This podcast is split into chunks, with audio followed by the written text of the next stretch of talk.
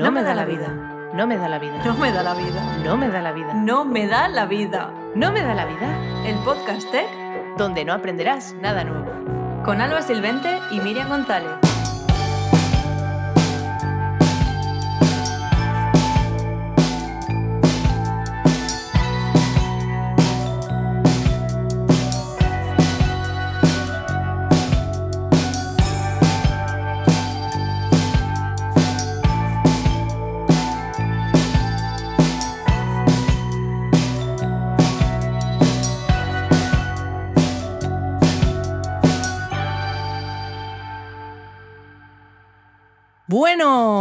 Buenas gente, un mes más en este décimo episodio de No me da la vida. Os traemos cositas frescas, cositas molonas, muchas emociones.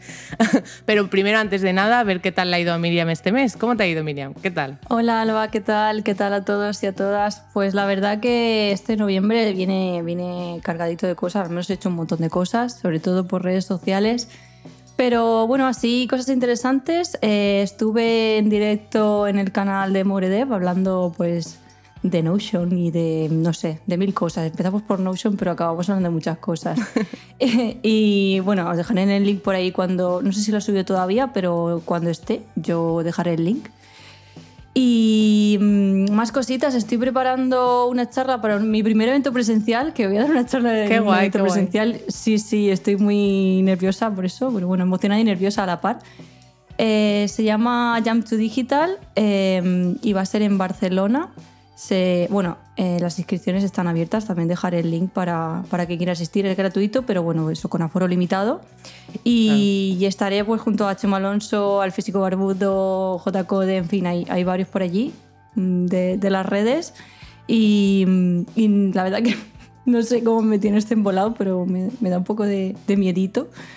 A ver cómo se lo toma la gente una charla mía presencial. Pues seguro que genial y tú también. Mucha más motivación que online, por favor. Y así como última cosa, fuera total de todo esto, es que me he visto la serie de cómo vender drogas online rápido y me ha encantado. O sea, me ha, Rápido. me ha- o sea, sí, es que se lo han traducido En dos así. noches. Lo han traducido así. Y, y la verdad que me ha encantado la serie. Yo la recomiendo mucho para la gente que no la haya visto, pero eh, sobre todo por, en nuestro sector tiene detalles y cositas sobre, sobre programación muy, muy curiosas. La, la web la hacen en Vue. y, y bueno, que en fin, que es realista en ese sentido. No es tan mágico como el típico hacker ahí con pantalla negra. No sé, está muy Como entretenida. Mr. Robot, claro. es muy entretenida y además no es, es dramática porque al final es un poco drama, pero no, es, no lo enfocan desde el humor. Entonces mm, eh, pasas un buen rato viéndola en vez de estar sufriendo y eso es interesante. Sí, a, mí me a mí me encanta esa serie, además porque muchos de los protagonistas son alemanes o holandeses y, y claro, ahora que vivo en esta cultura, pues muchas cosas Claro. las identifico y digo, muy, muy Dutch eso, ¿eh? Y nada, Alba, cuéntame tú qué tal, con qué, con qué dado la vida este mes. Pues este mes ha empezado de lujo porque me fui a París y estuve de vacaciones una semanica. Eh, me lo pasé genial, pasaron cosas buenas pero también cosas malas, porque como todos viajes largos, alguna cosilla mal tenía que salir, no puede ser todo perfecto, pero me lo, me lo pasé estupendamente, fui a la ópera por primera vez en mi Oh, vida. yo no Me he lo ido nunca. Yo tampoco había ido y por eso dije, mira, ya que estoy aquí y hay, vamos a ir. Y Ópera en- estuvo guapísima, en italiano. Ah, Pero aún así te ponían traducción en. O sea, había como una pantallita con subtítulos en inglés y en francés. Cosa que, bueno. pues, tirabas un poco de uno, luego de otro. Porque había palabras Claro. antiguas que en inglés no, pero en francés a lo mejor sí, porque se parece un poco al latino. Entonces era como, bueno, aquí estamos. y después de las vacaciones, cuando volví, grabé un podcast que todavía no ha salido, que va a salir en diciembre, que es Podcast 24 horas 24L, que eh, en este caso yo hablaré en el episodio de, de JavaScript Frameworks con Aitor Moreno se llama y eh, el moderador era Rubén, el de Vue Spain, que yo creo que si estáis en la comunidad de Vue seguro que conocéis a Rubén. Y, mm, y nada, aparte de eso, rollo, aparte del curro, he estado trabajando en Histories from the Blog, que es el evento que hacen siempre Storyblog. En este caso, simplemente una charla summary de lo que hice en el workshop con Smashing Magazine. Y también pues, un artículo de recap donde podréis ver los vídeos gratuitos del workshop para la gente que no pudo asistir, porque se grabó todo que yo eh, el, inglés eh, programando ah, caótico, pero eh, conseguí deployar todo aún hablando en inglés.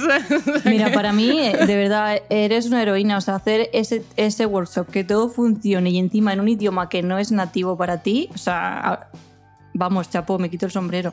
O sea, para mí, para mí fue una experiencia el hecho de grabar en inglés mientras programas. Yo cuando programo no hablo lo que pienso. O sea, yo estoy en el programa. Entonces es como que lo que decía no iba acorde con lo que yo pensaba. Entonces vete a saber qué dije. Es que eso fue, fue bastante gracioso, sí. Bueno, pero lo importante está en el código y funciona y, eso, es universal. Claro, no dio errores raros del directo, ¿sabes? Que dije yo, oh, me, me he librado. Pero bueno, yo creo que, sí, que al menos salió bien. Así que estoy contenta. Y bueno, yo creo que ya podemos empezar con las noticias, que este mes se viene calentito. Sí, sí. Pues nada, Dale ya que vamos.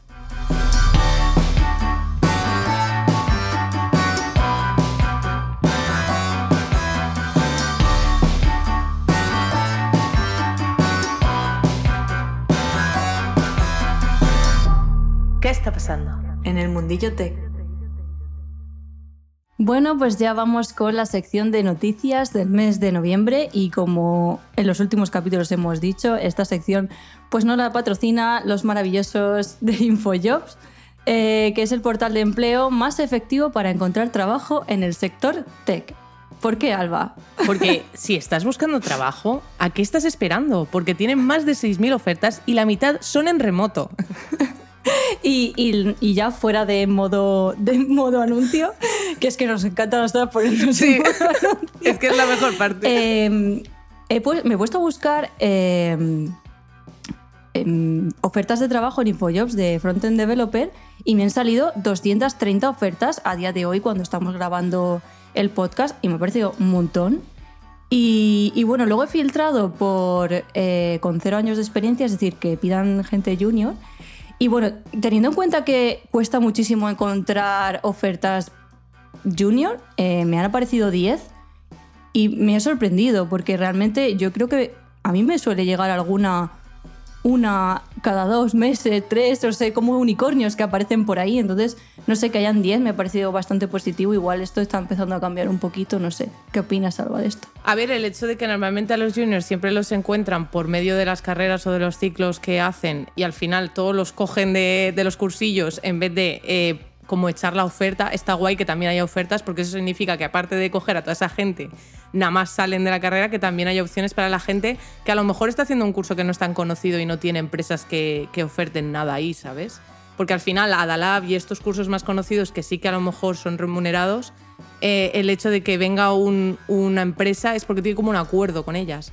Entonces, claro, ese tipo de cosas no se ven en todos los sitios y está guay que haya ofertas generales. Claro, ¿no? y luego que hay mucha gente que aprende de forma autodidacta y tiene que eh, directamente aplicar a ofertas que hay en Internet. Entonces yo creo que es muy positivo que se vayan viendo eh, ofertas sin experiencia eh, requerida, porque realmente pues es otro puesto de trabajo muy valioso y que desde aquí siempre defendemos que para poder tener una buena cantera de desarrolladores tienes que formaros desde cero en tu empresa y, no, no, vale competir siempre gente con experiencia porque si no es que se acaba, no, no tenemos nunca gente nueva, no renovamos el sector y es que sí, esto tiene que retroalimentarse. Y que al final tú puedes coger a una persona senior, pero eso no significa que sepa la tecnología con la que va a empezar a trabajar en tu empresa. O sea, me refiero, y también vas a tener que formar al senior y muchas veces una persona que lleva 10 años en un lenguaje y quiere cambiar a otro, también va, a pasar por ese ciclo de aprendizaje. Claro. Hombre, siempre es más Obviamente, Y, bueno, tiene más resolución, pero tampoco porque hay mucha gente que está en la carrera que ya es muy resolutiva. Yo he conocido gente con 18 años que ya programaba, ¡buah! Y lo había hecho en su casa. O sea que hay gente que también tiene mucha resolución o al menos se curra muchísimo las cosas y acaba sacándolas también, aunque sea joven, me refiero. Tampoco hay que decir que las personas jóvenes no saben hacer las cosas. Ni las mayores, aquí lo de la edad. claro. aquí esto no. Eh, yo siempre pienso que lo de la programación nada que ver, al final va en la persona mm. y, y, en la situación en la que esté, en su vida también, que es importante. Muchísimo. Bueno, pues nada, vamos a empezar con nuestras noticias, así que Alba, cuéntanos, ¿qué nos traes? Pues a ver, yo traigo todo fresco. eh, ¿Te imaginas? Algo de hace tres años. No, resulta que en la nueva versión de Lighthouse, la 9.0, que saldrá en el Chrome Canary 98, que estará dentro de poco, porque si tengo yo el 96, que lo he mirado justo antes de empezar el podcast, pues no queda nada. pues en el Lighthouse 9.0 nos traen eh, diferentes features nuevas, pero la, la, principal y por la que está guay eh, la feature que han sacado es User Flows, que al final es metiendo un script en tu aplicación de Puppeteer, lo que, lo que vas a poder hacer es medir y auditear, que no sé, monitorear, ¿no? el rendimiento en cada paso de la web. O sea, que ya no es rollo solo en la carga de la web, la primera vez que entras o, simplemente el refresco, sino todos los pasos que un usuario pueda hacer del hecho de volver a abrir un modal, a pasar un formulario y meter algo en el carrito. Entonces, eso está guapísimo y entiendo que a lo mejor para un, para un portfolio, para algo pequeño no nos va a ser útil por ahora, pero para el hecho de una empresa que tiene un e-commerce o cosas muchísimo más tochas, eh, me parece como un paso mm, normal, ¿no? En esta, sí, sí. en esta herramienta si quieren hacerla crecer, porque obviamente herramientas de medición de pago, te digo yo que hay que flipas. La verdad que Lighthouse está, vamos, está creando una herramienta muy tocha, o sea, se está creando una aplicación que yo creo que como sigan metiendo los features así, yo qué sé, va a ser como el top de no vamos a querer usar otra. Claro, y, al final es, es, lo que también un poco deben hacer, porque al final es, es, es, gratis para nosotros, pero ellos están poniendo de sus recursos para ayudarnos en todo este tema, más que nada con todas las webs que hay online, que al menos las optimicemos y no haya esta sobrecarga de webs, que hay gente que sube megas y megas y megas y nos vamos a comer todos los data centers. Yo no sé cómo, cómo lo están gestionando. Ya, ya, la verdad que para el medio ambiente también estoy Sí, o sea, esa es la idea. Entonces, aparte de eso, nos traen también pues, un, un, refresh del estilo un poco del informe que nos explica mejor las cosas, un poco de UX han metido ahí, para que así cuando veas los resultados digas, vale, es esto, porque a veces puede quedar un poco abstracto. Todas las líneas iguales, no saben muy bien qué error es qué error, o sea, que le están metiendo más chicha para que así cualquier persona que venga novata al mundillo del performance pueda pues, entender mejor cada parte. Y ya por último han hecho mejoras en accesibilidad, cosa que es súper importante porque muchas veces en accesibilidad te da un error súper genérico y no, no llegas a encuadrar dónde está el problema. Y ahora lo que han hecho es todo el tema de duplicaciones de elementos, por ejemplo, el ID, que no se puede duplicar, pues antes te ponía que el ID duplicado era X en un ítem. Pues ahora lo que hace es mostrarte todos los duplicados que tienes y así puedes encontrar el problema, porque a lo mejor es algo que te viene de, del propio backend cuando llama a la vista y la representa diferentes veces. Entonces, e, ese problema lo puedes detectar viendo que se ha repetido. O sea, que está guay. Si están mejorando la accesibilidad, que al final es un tema que está cadente últimamente. O sea, que es importante. Y ya para finalizar el tema de performance, han sacado en, en Dev2 una serie de artículos sobre eh, comprobaciones continuas que puedes hacer del rendimiento usando GitHub Actions y Lighthouse CI. O sea que yo recomiendo miraros esa serie que os dejaré el enlace en las notas porque ah, va a estar explicando poco a poco todas las cosas que deberíamos chequear en una aplicación de Nuxt y de Vue. Entonces, para la gente que trabajamos en eso, a mí me parece muy interesante. Y es de los creadores de Vue Store Front, los del tema del e-commerce. Entonces, está bastante top la serie que están haciendo. Hay que echarles un ojillo. Y bueno, ya después de eso, eh, lo que traigo es una nueva release de Tailwind, que es la 3.0, eh, pero la Alpha 2, o sea que todavía no es estable, relájense. Solamente han sacado cosas como novedades súper, súper... Son tan top que no las puedes usar. Todavía. No, pero a ver, obviamente en cualquier proyecto, rollo portfolio, yo lo voy a usar. O sea que, igual que he usado JIT y todas estas cosas. Pero yo lo voy a usar. No, pero, pero está muy guay porque están añadiendo al final, eh, que a mí esto es lo que me hace gracia, cada vez que añade una propiedad de CSS, Tailwind, como utility, yo la descubro. Porque hay veces que, claro, ellos, la primera versión que ellos sacaron de Tailwind eran todas las que yo ya conocía. Entonces yo lo usaba con tranquilidad. Y claro, la segunda versión ya empezaron a meter propiedades que yo no utilizaba. Y la tercera es que está metiendo todas las que directamente no he utilizado en mi vida, ni sabía que existían. Entonces está guay porque cada vez que tú te ves una release de Tailwind, te ves las propiedades que posiblemente en el futuro quieras utilizar. Entonces yo lo que hago es mirar la release y decir, claro, digo, vale, esta. Entonces hoy he descubierto la de test color, no, test decoration color. O sea, nosotros tenemos test decoration y luego ponemos underline y cosas así. Pues tú puedes poner test decoration line y decir qué tipo de line, si que pase por en medio, que esté debajo o arriba. Y luego tienes test decoration color, que es otra parte de, esa cosa, que puedes decir el color de esa cosa que estás poniendo. Entonces la parra es que puedes subrayar un texto, cuando yo de toda la vida lo que he hecho es line height 1 y border bottom. Ale. Y ahí le, casco el borde debajo. Pues resulta que se podía hacer directamente con una propiedad y me he enterado porque lo ha subido Tailwind a la release. Así que eh, echarle un ojo a la nueva release y podréis ver diferentes propiedades que están añadiendo y mejoras que han hecho que, por ejemplo, uno de la comunidad ha creado una pull request con eh, la variante print. Variantes en Tailwind lo que hacen es, pues, como sería como, como meter media queries. O sea, tú metes, por ejemplo, SM, MD, pues también han metido la variante de print. Entonces es para el tipo de, de me- media printed, o sea, medios de impresión, que yo estoy muy inglesa hoy.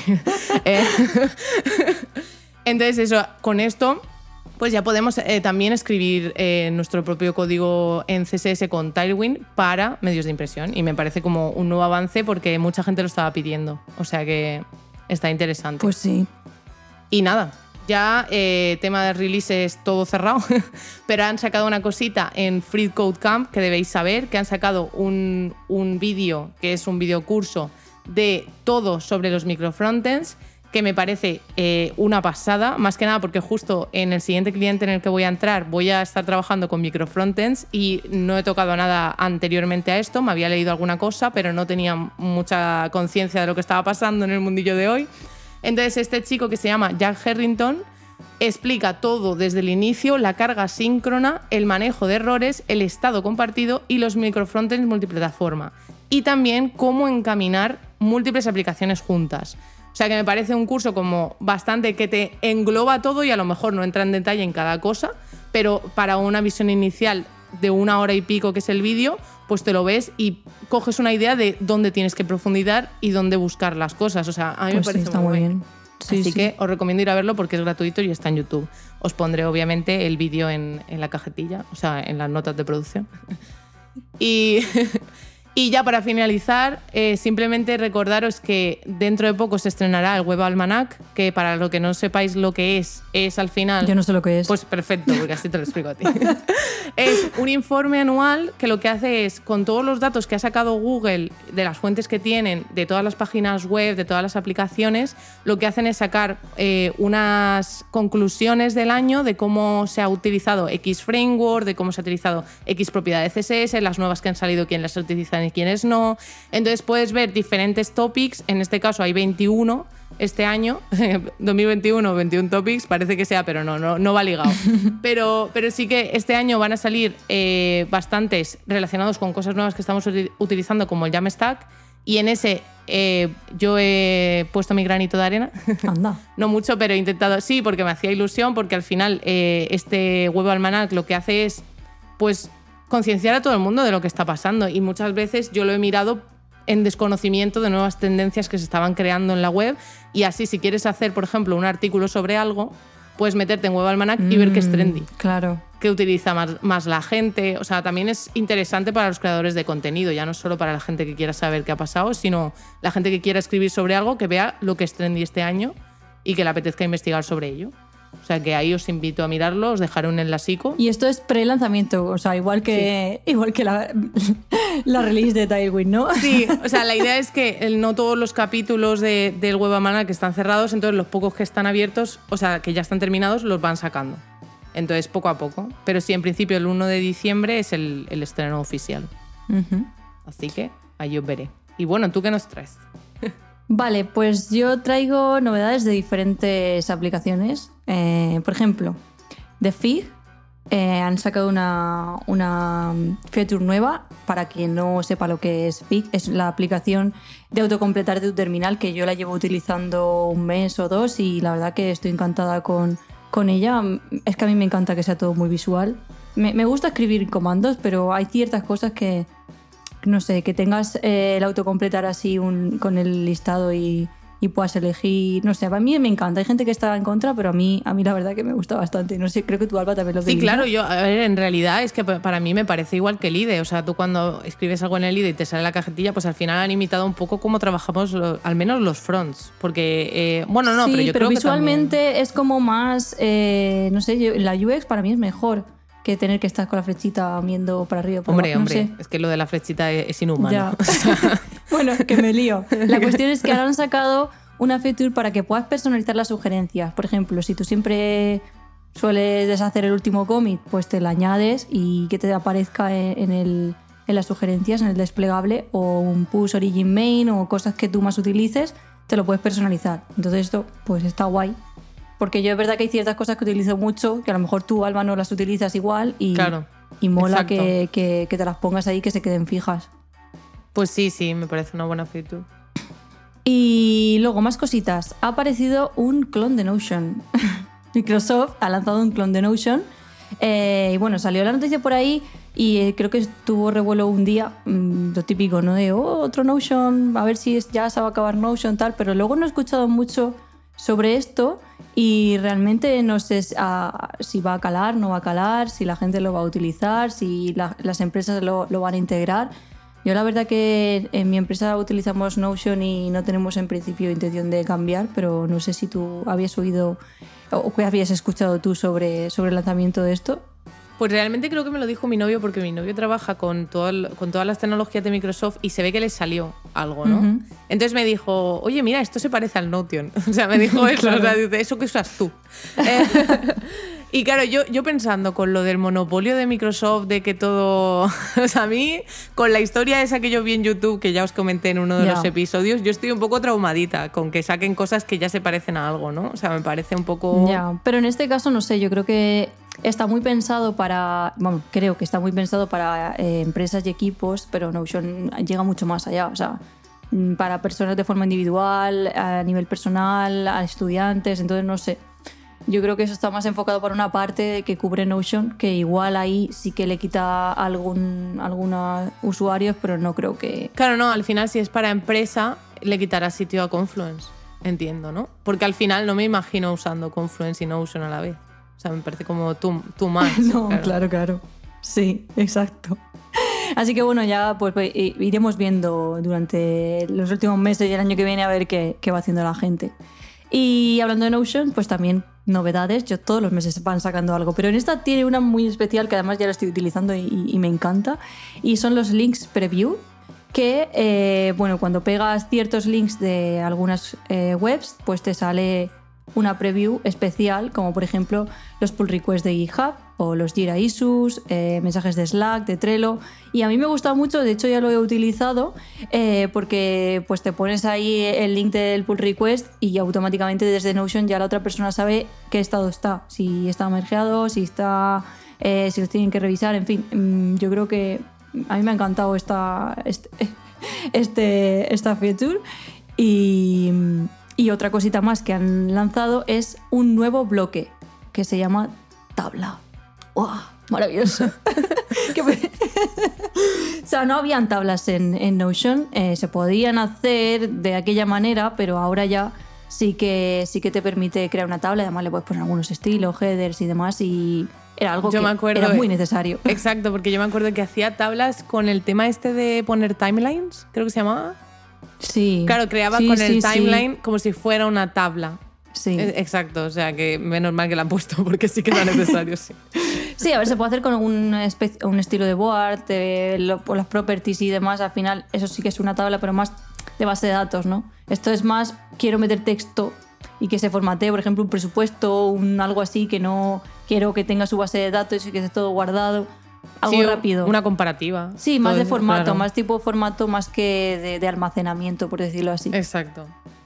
Y ya por último, eh, las últimas noticias que traigo son de que empiezan, empiezan ya los eventos presenciales el año que viene. O sea, yo, yo estoy muy, muy emocionada con esto. Tenemos dos eventos ya confirmados, la Bilbo Stack el 26 de enero y la Yeyes Canarias del 5 al 8 de mayo. Y no sé tú, Alba, pero yo estoy deseando poder ir. No, no he ido a ninguna y me hablan muchísimo prepandemia de, de todos estos eventos y para mí como soy muy nueva en, en- en los eventos presenciales y tengo muchas ganas de, de ir a alguno. Exactamente, o sea, para mí lo mismo, porque yo, yo iba solamente a eventos chiquitines de mi ciudad, porque al final no me movía de mi ciudad, tampoco te digo.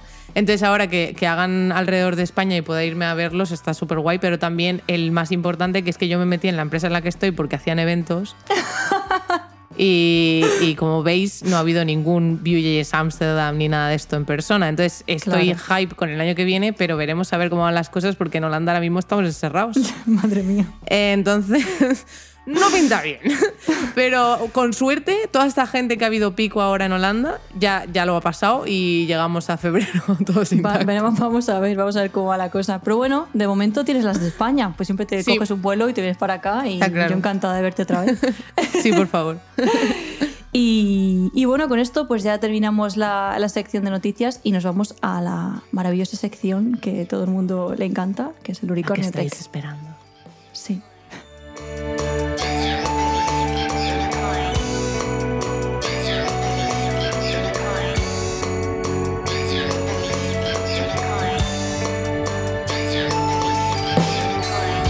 Llamando al unicornio Tech. Llamando al Unicornio Tech. Y bueno, hoy os traemos a una persona, la verdad es que muy importante en la comunidad. Podemos decir que es una eminencia. Podemos Sí, decir que sí. tiene el título de mejor persona de la comunidad. A mí me hace muchísima ilusión tenerlo aquí. Es, es una persona que llevamos eh, siguiendo de muchísimo tiempo. Yo creo que desde que empezamos, Miriam y yo, yo creo que nos conocimos después de conocer a esta persona. Sí. Y esa persona es Midudev. Todos los conoceréis como Midudev, pero tiene nombre, se llama Miguel Ángel Durán. Nombre. Porque para mí al principio era solo Midudev. Entonces, O para que Midu, sepáis que también tiene apellidos. Y, y bueno, él es desarrollador y divulgador de JavaScript, GitHub Star y Google Developer Expert en Web Technologies. O sea, eh, yo creo que no es solo esto, es muchas más cosas, pero pone esto en Twitter porque tampoco te deja mucho más la descripción. Eh, también tiene canal de Twitch y YouTube, que lo veréis haciendo coworkings o explicando cualquier tecnología o haciendo cualquier debate con personas de la comunidad. Y en YouTube también tiene cursos, también tiene libros, o sea, eh, todo muy bestia. O sea, él Sí. no hay nada que no haga. Mira, también tiene newsletter, también tiene podcast. Bueno, si me pongo, no acabamos. Pero bueno, ya vamos a dejarle entrar y que nos diga qué tal le ha ido este mes. Hola, oye, menuda pedazo de bienvenida, ¿eh? Luego te doy los 50 euros, Alba, que habíamos convenido para que hablases también y las royalties de la venta del libro también, ¿vale? Increíble, muchas gracias por tenerme por aquí. Gracias a ti por pasarte. Y bueno, queríamos decirte, ¿qué tal? ¿Qué tal este mes? ¿Cómo ha sido? Pues muy bien, a ver, eh, he estado en la Morcilla Conf, un justo lo que estabais comentando, ¿no? Que han empezado ya los, pues, las conferencias en persona. Yo tenía muchas ganas, nunca había estado en Burgos y la Morcilla Conf, aparte de que el nombre es muy apetente, Pues sí.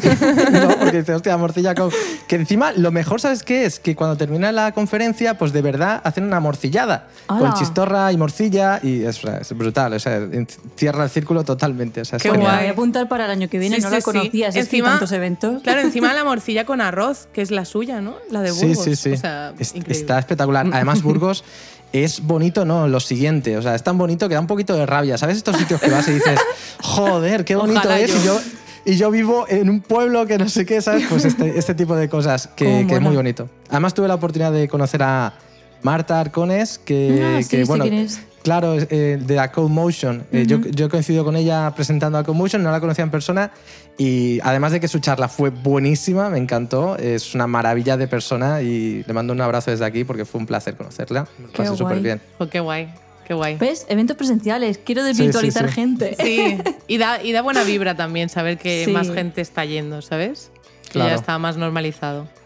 Yo me sentía un poco como, no sé, ¿sabéis? No sé si os ha pasado en esto de la pandemia, ¿no? De que de repente vuelves a hacer algo pre-pandemia y te da la sensación que ha habido como un vórtice que se ha llevado el tiempo por el medio y te sientes extraño, pero a la vez es como, pero como si no hubiera pasado nada. Es como que has olvidado esos momentos de, encierro en tu casa, no sé os acordáis de los peores momentos de encierro, pues es como si no hubieran pasado. E- Es muy extraña la sensación, pero... Sí, es por- como por volver a suerte- la normalidad, lo sientes Sí. lejano, pero a la vez es como. mm, es lo que hacías antes, entonces es cómodo. Exacto. Entonces son cosas raras. Es, es muy raro, es muy raro, Sí. pero es muy guay, muy guay. Oh, qué guay, cómo nos alegramos. y bueno, y queríamos empezar por el principio de tu carrera y saber Sí. cómo empezaste en el mundo del desarrollo, porque es algo que a lo mejor nos hemos perdido entre tanta entrevista y siempre íbamos ahí a un topic, pero queremos saber cómo empezaste, que eso está guay. ¿Cómo empecé en, eh, trabajando ya, no? Eh, bien, bueno, a ver, tu- tenía un amigo que era Telecos y en su empresa, eh, que era una Eh, consultora. Teleco como nosotras. Hombre, ahí está. Yo me acuerdo cuando al principio, ¿cómo, ¿cómo le decía esto? Cuando te- le decía que te has metido en mi carrera, que me estás robando el trabajo. se, lo decía en bro- se lo broma porque encima fue él el que me enganchó en, en su empresa. Era una consultora muy pequeñita, se llamaba Nacencia. Tengo muchas historias muy macabras de esa empresa. Podría hacer 15 podcasts sobre las historias de inocencia. Penurias, muchas penurias, sí. Muchas penurias. eh, solo voy a decir la primera semana, eh, cuando llegué, era una empresa que además hablaba en inglés y yo en aquella época, hace Ostras. 15 años, pues mi inglés era, bueno, más o menos como el de ahora, pero un poquito peor. El caso es que, que, bueno, fue, fue interesante. Era para hacer cosas con PHP, con WordPress, con .NET, aunque al final luego se dieron cuenta que lo que daba dinero era WordPress y dejamos .NET bastante de lado. Y mi primera semana fue un poco traumática. Eh, entre todas las historias que os comentaba, una de las historias que tengo es que tenía un compañero que se sentaba al lado que era escocés y cuando se enfadaba le pegaba golpes al monitor. Le pegaba golpes al monitor, gritaba y decía fucking wanka.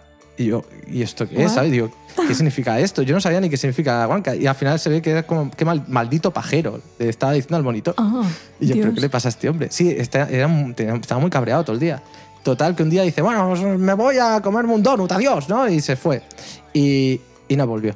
O sea, No, como, el que no. fue por, como el que fue a por tabaco, ¿no? Nunca O sea, más, madre mía. Totalmente, totalmente. Entonces, esa fue mi primera semana de trabajo. Pensando, Madre ¿es mía. esto la programación? ¿Sabes? Como el meme bonito, este de ¿eh? la. Como el meme este de la mariposa. ¿Es esto la programación? Sea, Pues así fue mi realmente me preocupa escuchar eso porque yo la, la primera empresa en la que trabajé también era WordPress y, Oh. y había un compañero que literalmente le pegaba unos puñetazos a la mesa que un día la rompió. Entonces le Uh. compraron eh, por Navidad, por el amigo invisible, como un enter enorme que era como achuchable. Entonces tú le dabas y eso apretaba el enter. Entonces él le daba eso. ¿Existía eso ya hace, hace años? Yo Sí, sí. pensaba- Qué yo, lo, grande. yo lo descubrí el año pasado. Hace, creo, hace el seis años se lo regalaron. sí. Por eso te digo que parece que está todo en el mundo WordPress. Voy a buscar si está en Black Friday porque parece útil. yo, lo, yo lo quiero. Y, y bueno, y, como, y otros comienzos, ¿cómo decidiste o empezaste a compartir tu conocimiento? ¿O cuál era tu objetivo al principio de, de todo esto? Hostia, pues esa es una buena pregunta, porque la verdad es que no me acuerdo. La verdad es que ni siquiera me acuerdo. A ver, siempre. eh, yo creo que la historia viene. Yo antes tenía hace muchos años, o antes incluso de ponerme a programar en serio, ¿no? O sea, al principio era para probar, para ganarme la vida, y luego fue como, ostras, pues está bien, me gusta, voy a seguir con esto en serio. Al principio, hace muchos años, siempre me ha gustado el periodismo y la comunicación. Eh, si no fuese programador, me hubiera ido de cabeza a hacer algo de periodismo. Entonces tenía un podcast de videojuegos. A mí me encantaba, bueno, me siguen gustando mucho los videojuegos y tenía un podcast de videojuegos que lo- la verdad es que lo reventó. Eh, de hecho, hay gente que todavía me saluda y me dice, sí, sí, yo te conozco de Wild Games. Y digo, madre mía. Wild Games tiene una traducción horrible que es Juegos Salvajes, parece una película porno. Os juro que no tiene nada que ver con eso. Eh, tenía que ver solo de videojuegos, ¿vale? Jolín, pues entonces empezaste con podcast hace mucho tiempo, ¿no? Sí, sí, sí. Cuando Sí, no sí, estaba sí. tan famoso como ahora. O sea, por, con razón lo petó, porque había, habría- habrían poquitos. Sí, no había muchos. Y además eh, eh, estaba empezando iTunes a poner los podcasts, Evox acababa de empezar, acababa de abrir.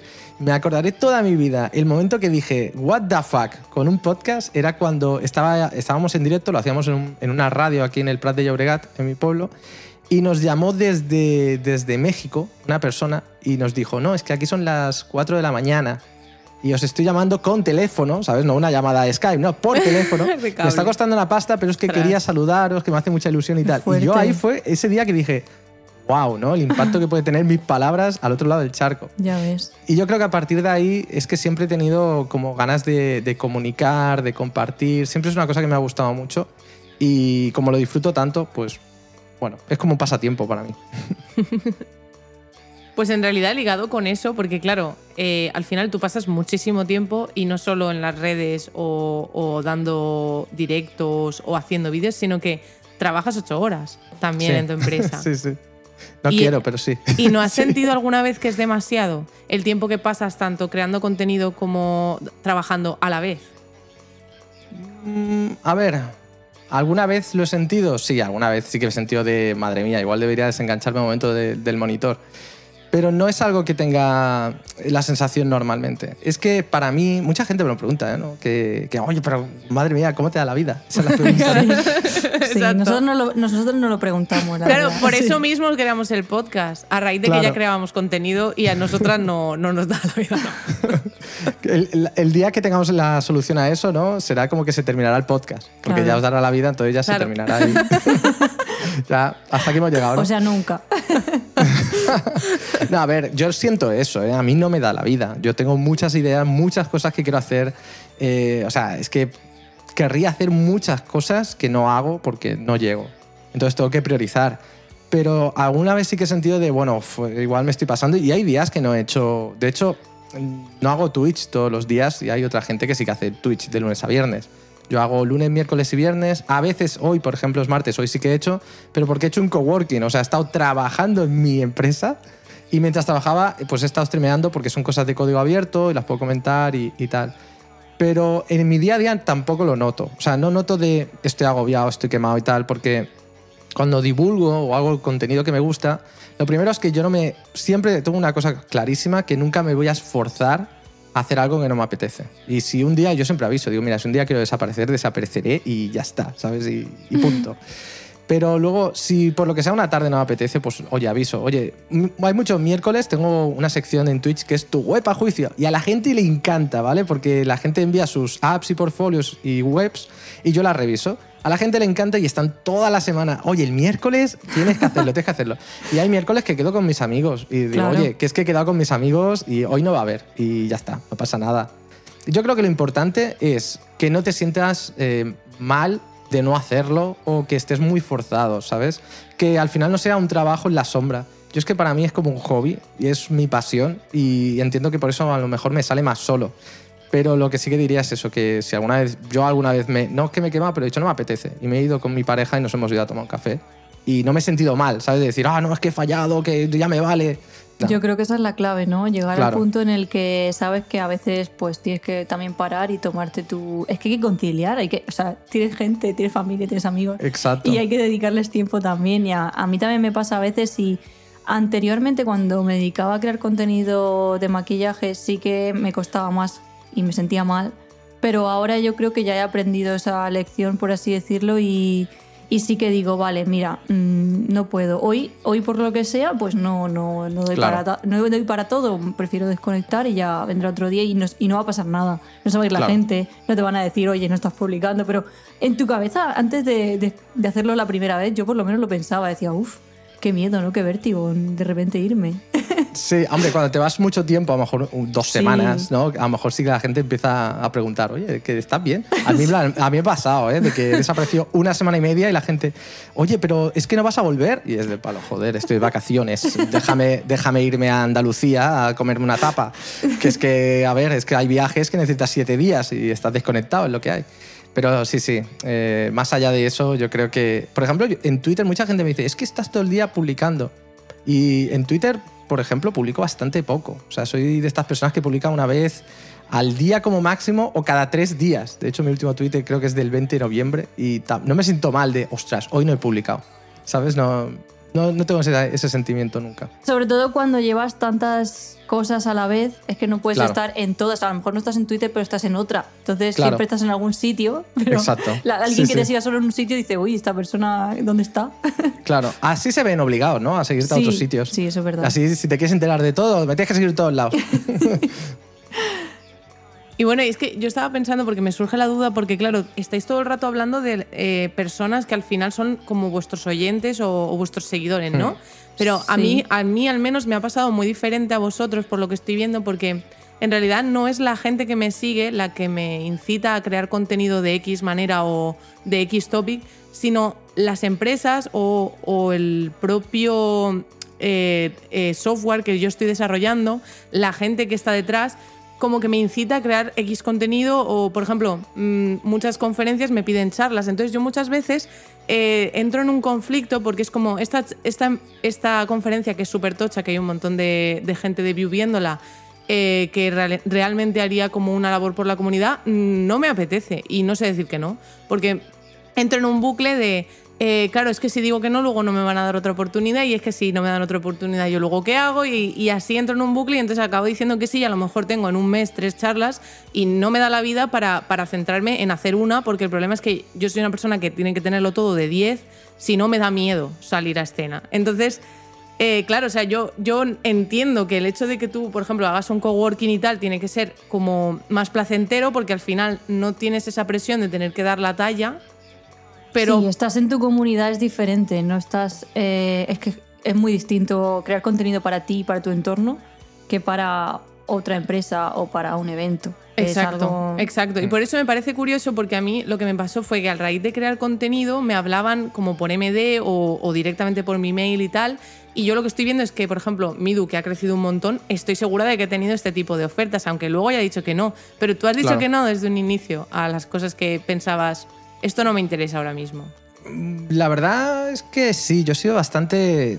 Es una cosa que he aprendido mucho en mi vida, es decir que no. Es importante, sí. Eh, lo primero, y aquí, sí, aquí os diría un mensaje a la gente que nos escuche, que a mí es una cosa que me preocupa mucho porque encima a mí me toman como modelo y es un poco preocupante. Y de hecho yo estoy totalmente en contra de, de esta creencia, la creencia de tener que crear contenido. Eso está súper sobrevalorado, ¿sabes? Súper overrated. Hay mucha gente que cree, no, es que tengo que crear contenido para que la gente me, me descubra. me-". Mira, yo creo que la marca personal, que mucha gente habla de la marca personal en las redes sociales, la marca personal empieza en la persona. Yo, las oportunidades más importantes que tengo en mi vida es por haber trabajado bien en la empresa en la que estoy y donde he empezado a generar marca personal ha sido las empresas en las que he trabajado. A partir de ahí, yo he tenido la suerte que he podido crecer mucho y tal, pero nunca, nunca he tenido la necesidad de ser por mi marca personal. De hecho, la marca personal puede ser incluso, contraproducente porque tú generas unas expectativas de lo que parece que sabes, en lo que se estás exponiendo, y luego entrar a una empresa y que la gente pues tenga como unas esperanzas en ti porque tú eres esa persona. Entonces mucha gente se vuelve, incluso como que tiene este, esta presión que la que tú hablas, ¿no? Alba, de, de, ostras, es que tengo esta oportunidad que no la puedo dejar escapar porque no solo, no solo por marca personal, sino que le dices, no, que tienes una, un deber para la comunidad. Y yo lo que te diría es, a mí he tenido un montón, ¿eh? desde el principio. Es que os podría hablar de todo porque es que aquí me, me me me han ofrecido de todo. Em, pero hace poco me han, han ofrecido hablar una charla en un sitio en, en diciembre, en el puente.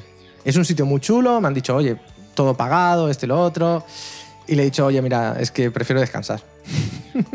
Que ¿sabes? depende O sea, mucho también de, de tu situación personal y de lo que Claro. te apetezca. Entonces, si, si, Alba, tú ahora mismo no te apetece ese tipo de cosas, Claro. pues seguramente encontrarán a otra persona y seguramente más adelante te volverán a contactar porque Claro, no- exacto. no, van a dejar de contactar. Encima se van a quedar con las ganas, Alba. ¿Sabes? Obviamente lo que tienes que decir es, oye, me encantaría, a ver si para la próxima, no sé qué, en esta ocasión, pues eh, me pasa esto. Y entonces dicen, ah, me han rechazado. Puertas Ahí abiertas psicol- siempre. Claro, ahora lo que intento hacer es, para no sentirme culpable, eh, coger al resto de ambasadores de las tecnologías que yo utilizo, que al final son las conferencias que me suelen hablar, y decir, oye, pues mira, tengo este compañero que está libre esa semana y que a lo mejor le gustaría hacerlo, y, y le voy pasando gente, ¿sabes? O sea, Claro. porque así me siento menos culpable. Yo también hago eso, de gente alrededor que conozco y digo, oye, mira, yo no puedo porque no me da la vida ahora mismo, pero esta persona sí. Y al final, pues entre todos también nos vamos apoyando. Claro. Ahí está. Pues Qué sí. bonito. Qué bonito. Haciendo comunidad. Y bueno, y mira, hablando también de este tema del, del hecho de, pues de, de quemarse o del burnout o de lo que podamos hablar, eh, quería saber si utilizas alguna técnica para que tu salud física y mental no se vean perjudicadas por tantas horas de ordenador. Porque al final, ya no hablando de que te guste o no, o de que lo disfrutes o no, sino del hecho de, por ejemplo, ahora mismo que estoy grabando el podcast, llevo no sé cuántas horas con la luz esta que tengo arriba, que me estáis viendo reflejada en el ojo, y, y me empiezan a arder los ojos. Hostia, Porque es como mucha luz, ¿sabes? Es como. Por eso, por eso me pregunto si hay alguna técnica o algo que hagas para estar fresco, bello y joven. Por dentro y por fuera. A ver. pues a ver, eh, no tengo ninguna técnica milagrosa. Eh, te- además, tengo que reconocer que ahora mismo estoy en un estado de forma deplorable. O sea, creo que esta es uno de los peores momentos en los que he estado. Aunque no es tanto por el hecho de, a lo mejor, de estar sentado, que, que también, sino es un poco la pandemia que me ha obligado a lo mejor limitar el movimiento. ¿no? Y yo creo que fue un poco, o sea, es culpa mía, ¿eh? no estoy echando a nadie fuera, ni mucho menos. Es mi culpa y los donuts que me he comido, obviamente, o sea, no nos vamos a engañar. Pero quiero decir, eh, para mí mi truco, a mí me gusta mucho andar y mientras ando pues me, me escucho podcast, de hecho vuestro podcast me lo escucho muchas veces mientras estaba andando de camino a la playa. Qué. Sí, y me, me gusta muchísimo escucharme podcast. También es verdad que intento no escuchar podcast de programación. O sea, que Normal. vosotras es la excepción de... Pero bueno, Sí. porque es otro rollo, la verdad es que pues, es más divertido. Entonces por eso me, gusta. No, es verdad, es verdad. Pero intento escuchar, pues, eh, eh, escucho el de libro para, libro, libros para emprendedores, que es un me gusta mucho, que, pues eso, de crecimiento más personal o para emprendedores y tal, pues un tema que también me gusta. Entonces, yo andar me, me gusta mucho y suelo intentar andar. Antes incluso hacía footing, corría y todo esto, pero con la pandemia paró en seco y entonces ahí fue... Y además que al ser tanto tiempo de pandemia es como que Sí. desarrollas nuevos hábitos y nuevos Exacto. hábitos de no salir. Sí, sí, Entonces- exacto. Y además es que lo peor, lo peor, lo peor, lo peor es que el deporte es muy desagradecido. O sea, tú dejas de hacer deporte dos Oh, semanas ojo. y cualquiera vuelve, ¿sabes? Y, y lo peor es tu cabeza, que ya que estás hablando, Alba, también, que decías de cómo hacerlo de que no sé qué mental. Pues mental es no pensar en lo que yo he sido y en la basura que estoy ahora, ¿sabes? Eh, por ejemplo, yo salgo a hacer deporte ahora, a correr, y, em- y empiezo a llorar pensando, madre mía, yo que corría 21 kilómetros seguidos a este ritmo y tal. Pero ¿sabes? yo ahí, yo ahí estoy contigo y esto es un problema social porque el hecho de que te eh, inculquen que el hecho de hacer deporte no sea por salud y sea por estar bien físicamente o por estar delgado, ese es el problema que me ha pasado a mí toda la vida, que yo Claro. siempre he ido al gimnasio por ese hecho y no he hecho las cosas porque me apeteciera hacerlas. O sea, no había un deporte de equipo que me apeteciera hacer porque lo que quería era adelgazar. No perder Claro. el tiempo dando clase de algo para aprender a hacer un deporte. Entonces, Claro. ahora que me veo en tu misma situación, que yo he engordado 10 kilicos, aunque no se me note tanto Como yo. porque yo antes estaba tan delgada que doy miedo cuando me ve. O sea, si me veis antes de la pandemia, realmente estaba esquelética. Entonces, eh, no estoy tan mal, pero estoy mal físicamente porque me lo noto al, al subir las escaleras. Sí, de lo que viene siendo salud más que de Claro. gordura. Claro. Entonces yo lo que pienso es, lo que hay que hacer es buscar un deporte que te guste, que no sea todos los días de la semana, que no sea 8.000 horas, que a lo mejor es un día a la semana, una hora, pero todas las semanas de tu vida. Y al final estás haciendo algo que te gusta y eso también va a involucrar que vuelvas a hacer otro tipo de cosas porque estés más activa y motivada. O sea, yo pienso que va por ahí la cosa. Entonces, Yo he Sí, sí. empezado de- desde septiembre con yoga y voy dos veces a la semana, una horita, y me sirve para meditar, para desconectar y para mo- hacer movilidad. O sea, es como que engloba ahí un montón de cosas y me gusta. Entonces, creo que he llegado a, la a, a- lo que es el deporte que perfecto para mi situación actual de decir, vale, mm, creo que puedo mantenerlo en el tiempo. Igual que hacemos con este podcast, que lo hacemos una vez al mes Sí. para que no muera. Justo. Pues igual lo del deporte es un poco eso, buscar, aunque sea Claro. una pequeña cosa que te ayuda. A mí es que correr me gustaba mucho. eh, es un deporte que yo disfruto mucho porque me pongo un podcast y venga a correr. Estoy con mis cosas, a pensar y tal. Y además me gustaba mucho hacer cursas porque entonces descubrías pueblos, era súper divertido. Pero como se cancelaron las cursas y tal, perdí la forma física, entonces se hizo una bola y ahora me da vergüenza salir a la... No, no es que me dé vergüenza, sino es el hecho que empiezo a correr y me desmotivo pensando que para recuperar el estado de forma que tenía, ¿sabes? Tengo que... Pero lo estoy intentando, ¿eh? Y espero un día hablar con vosotras y deciros, lo conseguí. igualmente podemos poner el reto, el reto mejorar físicamente. Bueno, Sí. pero por salud. Hacemos un check cada seis, cada seis meses a quien no me da la vida. Bueno, ¿cómo lo llevas, Midu? ¿Cuánto pesas? Va, gordo, Me parece dime. perfecto. Yo lo veo, ¿eh? Nueva sección. Nueva sección. Muy, muy acorde con el programa, desde luego. Y bueno, yo creo que eh, más o menos era todo lo que queríamos saber de ti, pero antes de cerrar, lo que queremos saber es qué planes tienes para el futuro y si tienes alguna exclusiva para nosotras. Ojo, ojo, exclusivas. ¡Ojo! Oye, haberme avisado. A ver, eh, ¿qué me Esto siempre es así. claro, o sea, es lo que te salga. Espontáneo. Venga, pues mira, como sé que mm, muchas veces quizás hablando la gente nos falta honestidad, ¿no? De, ¿sabes eso cuando a alguien le preguntas, ¿cómo estás? Y entonces, bien. Y no te dice nada más. Y es un poco, joder, qué aburrido eres. pues vo- voy a, voy a mojarme, ¿vale? Me voy a mojar Ojo. totalmente. Primero, sí, sí, sí, sí. No, no es que me voy a echar agua por encima ni nada extraño eh, respecto a mojarme, sino que voy a, voy a por ello. Mira, lo primero, sorpresa.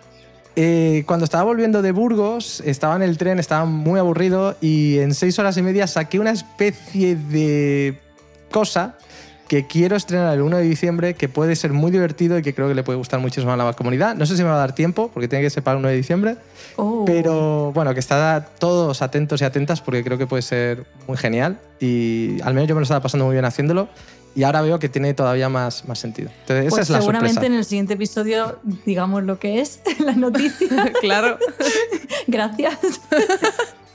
¿Qué me depara el futuro? Eh, pues eso, aquí voy a ser, intentar ser honesto y mojarme. Eh, por un lado, creo que voy a intentar o cambiar de trabajo.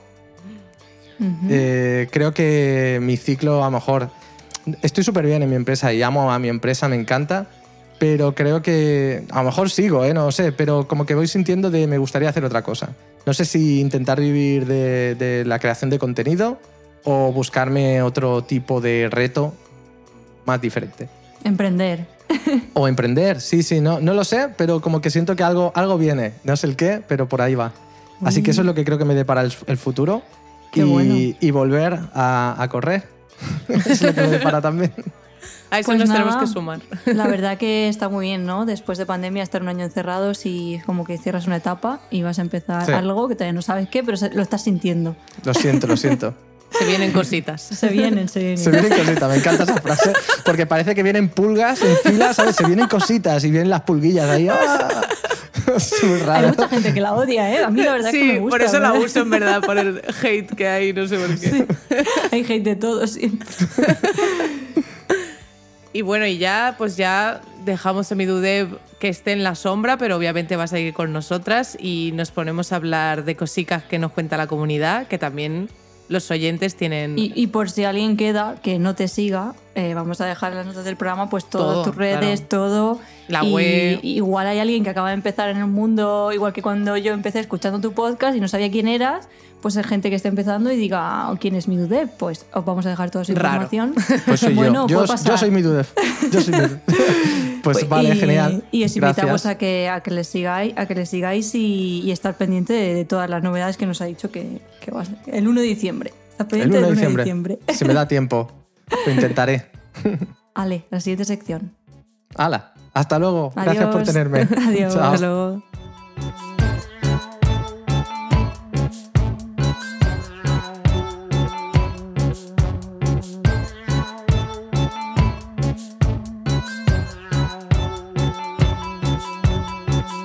Cuéntanos tus penurias. Cuéntanos tus penurias.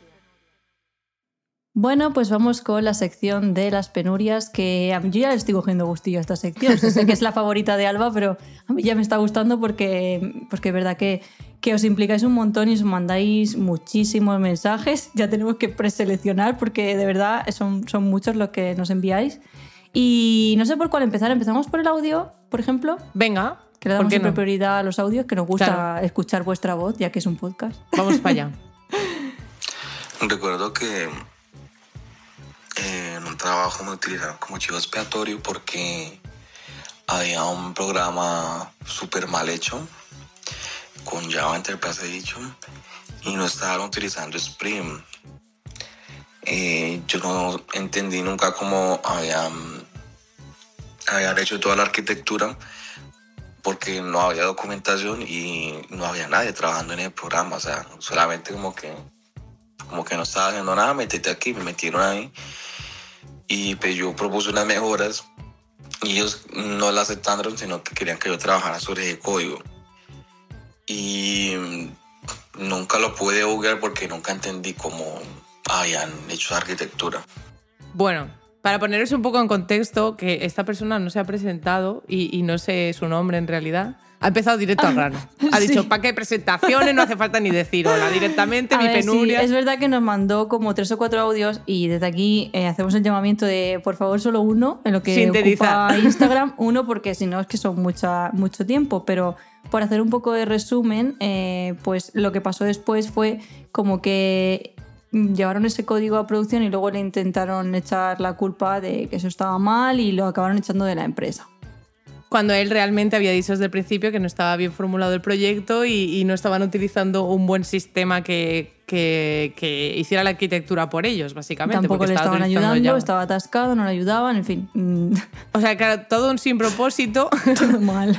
que básicamente en realidad a mí me está pasando en el cliente en el que estoy ahora mismo y me sentí súper identificada y por eso lo hemos metido, porque es que realmente existen empresas todavía, aunque estemos en el siglo del Jamstack y, y todas las nuevas tecnologías, sigue habiendo empresas que no han cambiado el old school, que siguen con legacy code, que tienen todo ahí que se rompe cada segundo, que metes una pipeline y se rompen todos los tests porque a veces fallan, a veces no. Todo como súper bien. o sea, o sea que sí. esto, es lo que tú dices, parece que es algo de hace años, pero Para nada.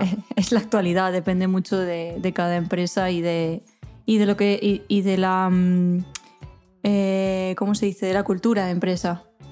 Exacto.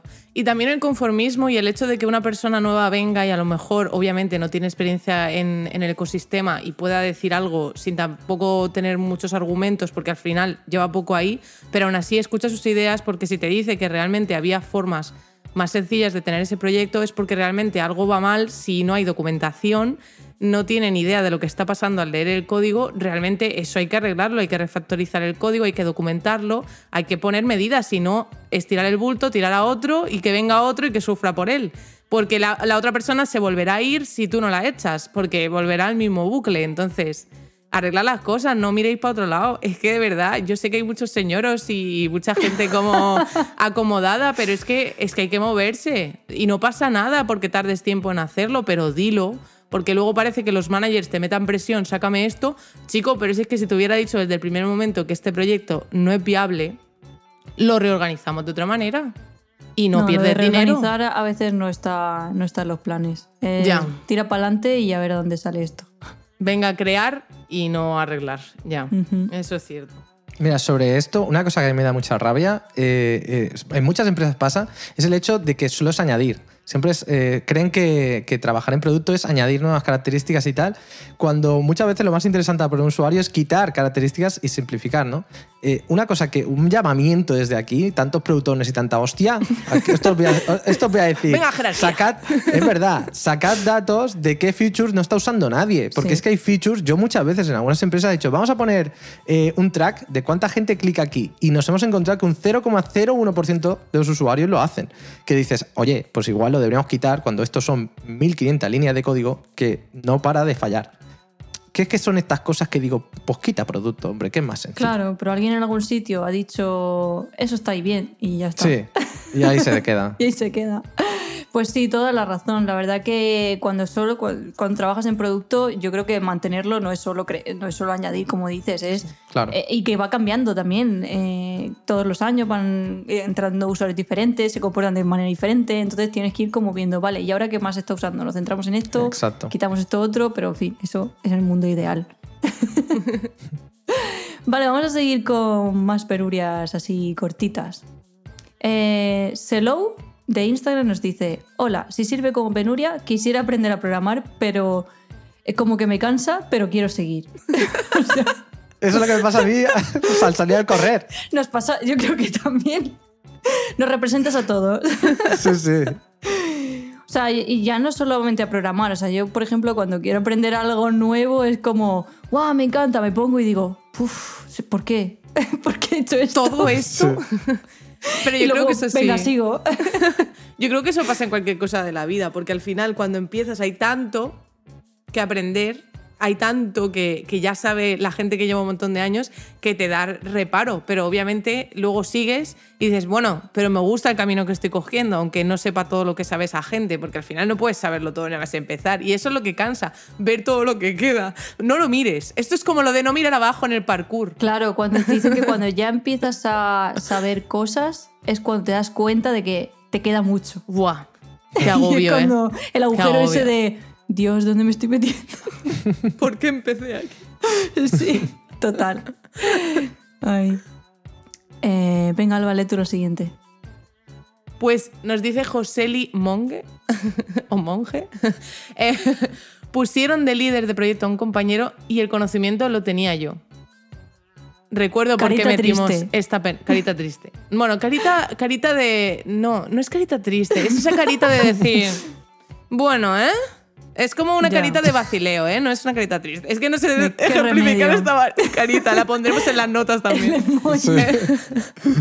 Pero bueno, la idea es que eh, lo que ha dicho ella me parece muy importante y es, ella dice que como tenía el conocimiento, bueno, ella o él, porque no sé qué es, eh, eh, claro, ella.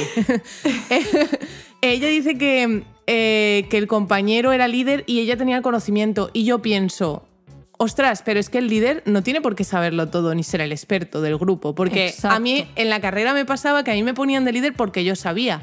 Pero ¿qué pasa? Que yo era muy mal líder, porque yo como sabía, yo veía algo que no estaba bien hecho y en vez de decir, oye, mira, vamos a tirar por aquí, le decía, bueno, voy a seguirlo yo. Y acababa haciendo yo todo el trabajo, pero por mi culpa, no porque los demás no, no quisieran trabajar. O sea, es porque yo era mal líder y como yo sabía, me ponían a mí de líder. Y era como, yo no he elegido este rol.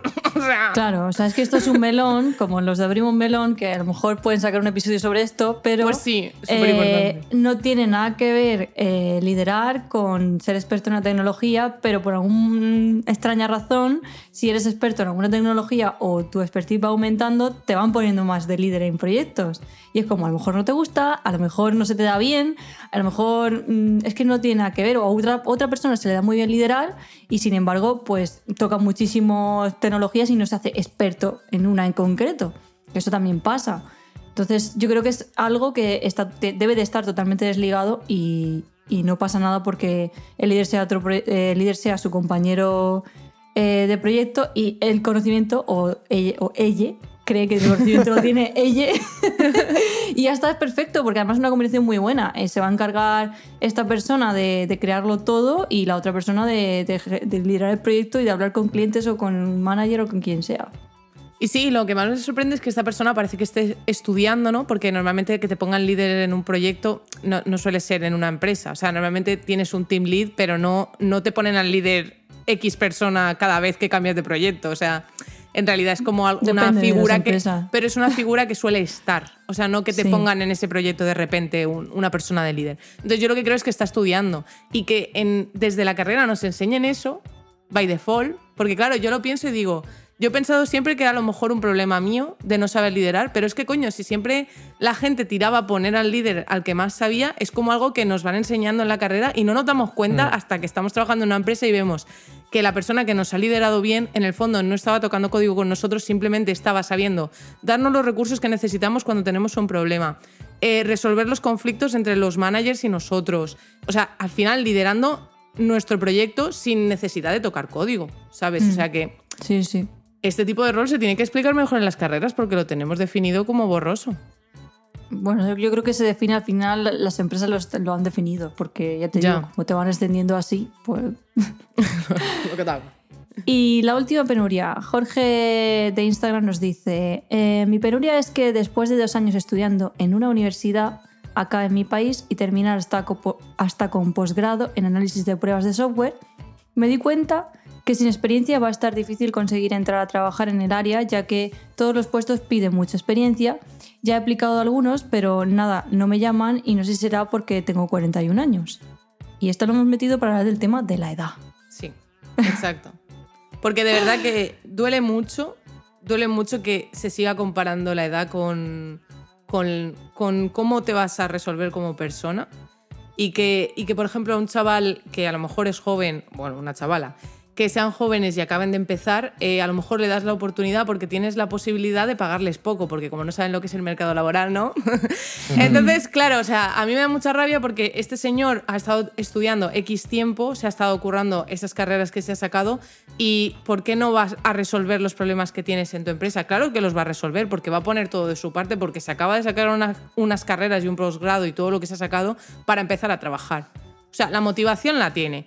Ahora sí, tú tienes que tratar en las entrevistas a todo el mundo por igual y ver cómo se resuelve con los problemas que tú le pones en la entrevista y ver si es la persona que encaja en tu equipo y no dirigirte a él porque tenga X edad o darle la oportunidad de pasar el proceso. Que pasen el proceso todos y luego ya eliges y verás que muchas veces una persona que tiene muchísimos años y otra persona más joven se resuelven completamente diferente. En algunos casos el joven tendrá una resolución que flipas y hablará súper bien, que parece que se haya estudiado el diccionario y otras veces no. Porque hay gente mediocre y la gente mediocre da igual la edad y tampoco pasa nada que tengas una persona mediocre en tu empresa porque se necesitan Claro todo no. tipo de personas. Exacto. Claro, o sea, es que eh, vamos a tirar a este y vamos a y coger que sea solo mediocre buenos. y que sea mediocre no significa que sea malo, simplemente que a Al mejor, revés. mm, quiere trabajar simplemente para pagar sus facturas y no le dedica el tiempo extra que le estamos dedicando a los demás.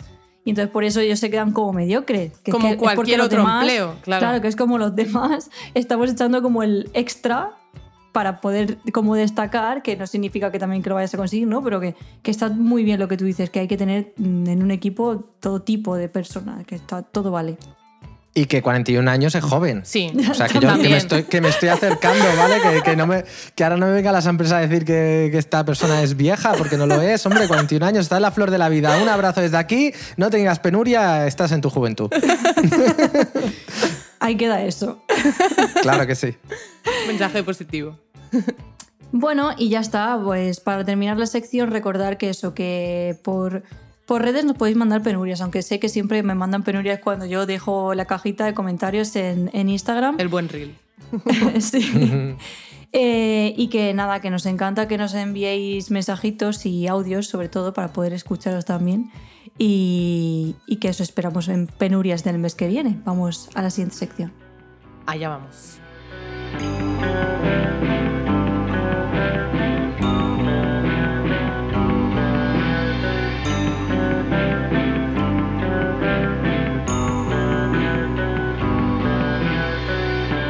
¿Qué dices? No tenía ni idea de esto. No tenía ni idea de esto. Y bueno, en este episodio os traemos unas pequeñas cositas que hemos encontrado a lo largo de este mes, pero vamos, que va a ser conciso porque no tenemos mucho tiempo, Miriam. Así que, así Ya, que- ya lo sé.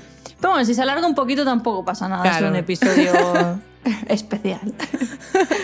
vale, eh, empiezo yo. Dos cosas, rápidamente. Pues mira, preparando mi curso, ya así hago cuñita de publicidad, preparando mi curso de diseño para programadores, eh, estuve investigando por herramientas de accesibilidad en temas de diseño y me encontré con, con Star, que es una suite que tiene bueno, un montón de cosas, pero eh, te ofrece plugin de Figma, eh, incluso de FigJam, de Chrome, de Sketch, bueno, de todo. Y te va pues señalando esos errores de accesibilidad, en fin, para que tengas la accesibilidad controlada. Y me gustó porque, ya digo, es que tiene hasta de FigJam, para que tengas la accesibilidad pendiente hasta de los brainstorming que puedas tener en el equipo. Y me gustó mucho la herramienta, no la conocía y bueno, pues me parece interesante. Pues está muy guay, está muy guay. Yo la miré cuando la añadiste en las notas y, y pinta muy bien, pero sí que tienen opción gratuita o es todo de pago. Eh, pues si te soy sincera, no lo sé, porque he estado mirándola, pero no. Yo creo que el- el- los plugins son gratuitos. Vale, vale. Seguramente lo que sea de pago será rollo en- utilizarlo en empresa, como suelen pasar en la mayoría de aplicaciones, que suelen tener como planes más para empresas y luego ya para usuarios normales suelen ser gratis. Claro, entiendo que como Figma y todo esto. Y ya la otra cosa que he traído, eh, que la puso Jorge Bauman en Instagram y. O sea, perdón, en, Twitter. Y, y me voló un poco la cabeza. Y es que hay un atributo de las etiquetas ancla de HTML que se llama ping y hace un post a la URL cuando clicas el enlace. Si utilizas ping, o sea, esto me parece maravilloso. Sí, yo, yo también lo vi cuando lo compartiste y es una fantasía. O sea, yo tampoco lo conocía también porque a lo mejor jamás he tenido la necesidad de, de utilizarlo, también te digo. Pero sí que es verdad que según esto es para tracking. Sí, O sea, que es como en realidad para lanzar rollo. a- acabas de clicar aquí, toma evento, Google Manager. Exacto, Claro, exacto. pero claro, como ahora, o sea, como normalmente cuando tienes un ad o lo que sea, un plugin, sueles hacerlo por JavaScript, como que jamás lo había hecho en el HTML. ¿sabes? A ver, me ha parecido realmente curioso. está como pensado para tracking, pero lo puedes utilizar. O sea, típicamente se utiliza para tracking porque es lo más normal, ¿no? Compartes una URL y quieres saber exactamente de dónde viene la gente. Pero, pero lo puedes utilizar. Yo creo que esto, lo- una vez lo, lo metes en tu cabeza como opción que eso existe, seguro que te sale alguna utilidad en algún momento. Tendremos que mirarlo, sí. Me parece bien. Vamos a curiosear. Y nada, Alba, ¿qué, qué has traído tú? Pues yo he traído también algo de accesibilidad, cosa curiosa, me gusta, Eh, que es que hay un proyecto que se llama AccessGuide.io, que es al final una introducción a la accesibilidad, entonces tienes como muchas cajetillas en las que puedes ir clicando y en cada cajetilla te explica un caso práctico de algo que, que esté pasando en muchas webs. Entonces ha cogido como recursos de muchas webs que tienen X cosa como no definida y te explica cómo definirlo, qué etiquetas tienes que usar, qué cosas hay que hacer y cosas así. Entonces está muy guay porque lo hacen como mucho más use case, que a mí todo lo que sea use case oriented me flipa porque al final yo me leo el Ve al grano. AI11, el A11i y yo lo leo y digo, vale, eh, sí. Sí, sí. No sé. Estoy de acuerdo contigo, a mí me pasa eso. O sea, yo necesito, ponme un caso, o sea, Uh. ve el grano y dime situación real Claro. para entenderlo bien. Claro, o sea, me pasa también con, la- con las de eh, con las do- la documentación de mochila, que muchas veces sí que tienen casos que flipas, porque a lo mejor en, e- en ese problema mucha gente ha puesto su pull request diciendo, oye, esto hay que explicarlo así, pero otras cosas que no todo el mundo utiliza, no siempre hay esa- ese tipo de documentación tan detallado. Entonces me flipa que la gente haga proyectos para explicar cosas porque al menos pues tenemos más opciones, ¿no? Para la gente que no se le da tan bien leer como a mí. Claro. Pero bueno, así que os la dejaré en las notas para que le echéis un ojo y así todos aprendemos de accesibilidad juntitos. Y luego otra cosa que es chistosa que me encontré por Twitter que me flipó es que hay una cuenta que se llama Sit User History, ¿vale? Sí. Entonces ellos lo que hacen es crear una historia como, como muy mal definida que te podrían crear. Rollo, entra un pederasta en tu web. ¿Qué hacer? Entonces te pone, bueno, eh, bloquearle cualquier vídeo que salga eh, X, X niño, ¿no? Entonces, tonterías así, pero que yo me parto el culo viéndolas, ¿eh? Porque son muy gores, son un poco humor negro, ¿eh? Más que City Story, pero... sí, yo, yo sí la conocía y sobre todo cuando sale alguna feature polémica de alguna herramienta, te hacen una, una shit user con eso, en plan criticándolo y esto es, esto es muy gracioso, sí. Me flipa, o sea, que seguirlo porque a mí, a mí me alegra las tardes, la verdad, encontrarme eso en el timeline. Y bueno, ya está. Eso sería lo que traigo para, para esta sección. O sea, que ya, a no ser que mi dev traiga algo. Algo que haya descubierto, porque he visto en su directo una cosa que a mí yo quería Ah. decir y he dicho, se lo voy a dejar a él. Ah, el Midutruki. Ah, Es una tontería, Uh. pero es que eh, hoy en el coworking, eh, cuando estaba bajando de una carpeta en la terminal, normalmente cuando tú estás en una carpeta y quieres volver al nivel superior, haces cd punto punto. Y hay una cosa que muy poca gente sabe y es que tú puedes eh, hacer subir más de un nivel a la vez. O sea, puedes hacer cd punto punto punto. Entonces subes dos niveles. No sé, es una cosa que hay gente que no lo sabe, pero tú puedes poner tantos puntos como niveles quieras subir.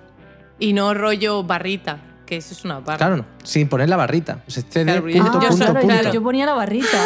No, no hace falta, no hace falta. Tú haces cd punto punto punto y sería como punto punto barra punto punto.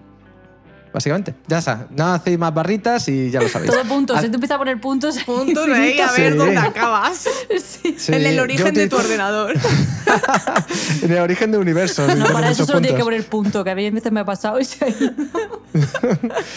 Yo, yo además que utilizo ZSH queda muy bonito Mm. porque tú pones tres puntos y entonces subes dos niveles, cuatro puntos, tres niveles. Qué está, guay. está guay. Mm, interesante. Súper divertido. Así que ya lo sabéis. y ahora vamos a darle paso a la siguiente sección, que ya es la última y la parte más triste de este episodio. ya vamos. De mierda.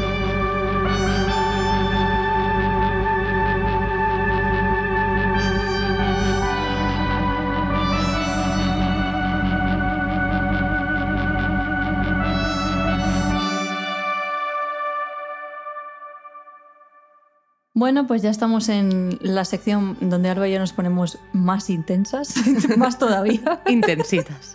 intensitas. Y bueno, Alba, a ver, cuéntame, ¿qué reflexiones me traes? Ha habido una polémica esta semana bastante tocha. Bueno, esta semana de veintipico de noviembre, ¿vale? Para- por si lo lanzamos más tarde.